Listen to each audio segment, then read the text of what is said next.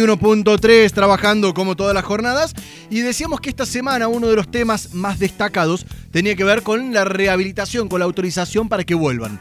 Los vuelos de cabotaje, es decir, los que hacen trayectos nacionales y también con ello los eh, colectivos de larga distancia, Córdoba-Buenos Aires, Córdoba-Salta, Salta-Catamarca, eh, Neuquén-Santa Cruz, todos, absolutamente todos. Y en ese sentido ya estamos en línea con Gustavo Celadi, quien es el eh, director, está al frente de la Cámara Empresarial de Ómnibus de Larga Distancia. Celadi, muy buenos días, Jonathan Cloner de este lado, ¿cómo le va? ¿Qué tal, Jonathan? Celadi es la cámara, apellido es Gaona. Perdón, perdón, eh, Gaona. lo, tenía agendado, se me cruzó todo. Viernes a esta Viernes a esta hora ya se complica todo, ¿no, Gustavo?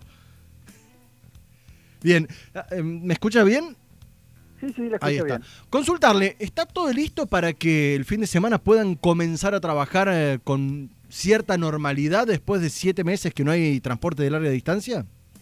A ver, eh, para, generar una comunicación eh, correcta y no generar tampoco falsas expectativas. Lo que ocurrió en estos días es que salió una, una resolución de, del presidente de la Nación en el decreto que se habilitaba que se vuelvan a gestionar los viajes de larga distancia. El ministro de Transporte el día martes dijo que iba a dictar una resolución para volver a permitir estos viajes y efectivamente esa resolución salió publicada en la mañana, en la madrugada de hoy. Sí. Pero eh, importante, digamos, aclarar, esto no significa que por ahí ya mañana están saliendo servicios porque la resolución eh, exige una serie de cuestiones a las empresas, dice que antes de salir en cada viaje la empresa va a tener que pedir un permiso, una autorización a la gobernación a la que tenga que vincular. Entonces, eh, todavía entendemos que faltan resolver algunos aspectos fundamentales, porque si cada día o cada servicio la empresa tiene que pedir para autorización, bueno, hay que ver los mecanismos, hay que ver una serie de cuestiones. Por eso estamos más cerca del regreso.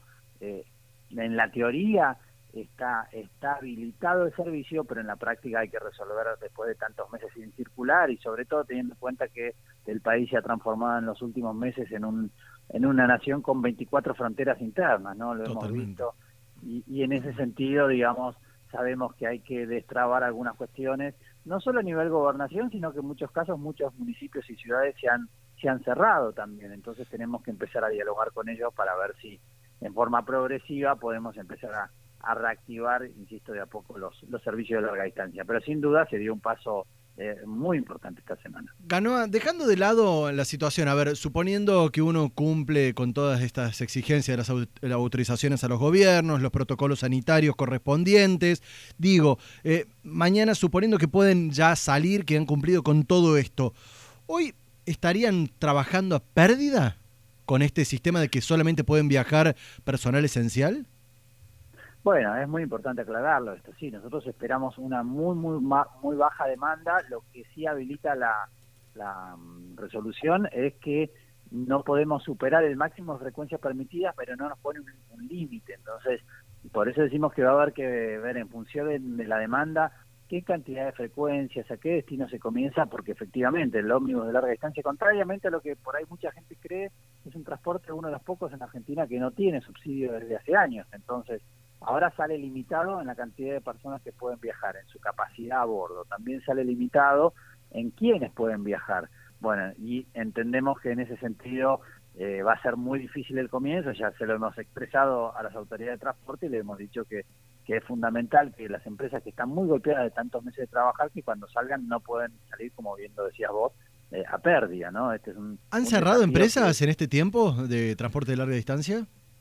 No, no encerrado por el hecho de que estaban detenidas, digamos. Ahora, cuando uno, como nos decía un empresario del transporte el otro día, bueno, en estos meses sin circular y como no me alcanzaba la plata, yo elegía qué, qué, qué pagaba y qué no, qué deuda pagaba, a quién, a quién no. Bueno, hoy hoy no se puede dar ese lujo porque para empezar a trabajar uno tiene que pagar el combustible, tiene que pagar porque si no, no, no se lo dan. Bueno, entonces empieza un desafío importante y ahora Ahora eh, se va a ver cómo está verdaderamente cada una de estas compañías que en la Argentina conectan 1.600 destinos. Cuando hablamos de, conectividad, y vos lo decías en tu introducción, el avión conecta entre 45 y 50 ciudades, bueno, el ómnibus 1.600 destinos con cada una de estas compañías que si bien son privadas, forman un servicio público y que es fundamental para, para que volvamos a conectarnos todos, ¿no? Para, sobre todo para acompañar la recuperación de muchas ciudades, de muchos pueblos, eh, y en ese sentido eh, sí tenemos temor por la condición de cada una de estas compañías, ¿no? ¿Cuándo se imagina que estaría saliendo el primer colectivo desde la terminal de Córdoba, desde Retiro, desde cualquiera de estos puntos más importantes, me imagino, donde hay más eh,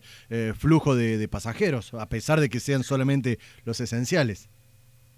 Bueno, en, a ver, en función de la resolución podrían hacerlo ahora. Nosotros eh, seguramente en el día de hoy le pedíamos una audiencia al ministro del equipo de transporte porque tenemos todavía dudas en función de de la resolución que dictaron hoy, queremos ver cómo es esto de que hay que pedir las autorizaciones a las gobernaciones y si eso se va resolviendo en las próximas horas, bueno, dependerá de, de cada compañía si alguna desea empezar a poner a la venta pasajes para los próximos días y ver qué nivel de demanda tiene, si se genera una demanda.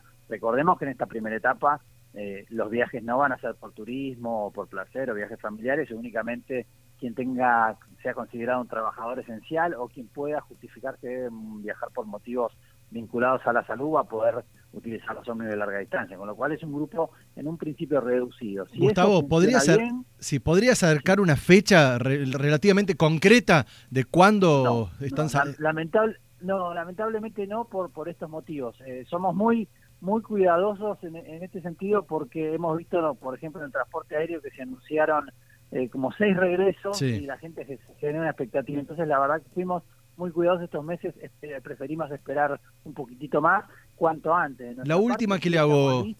La, última que le hago, Gustavo, para no quitarle más tiempo. Eh, ¿Tiene la certeza de, las 24, de los 24 distritos que habilitarán el transporte o hay algunas provincias que se hayan negado a esta altura?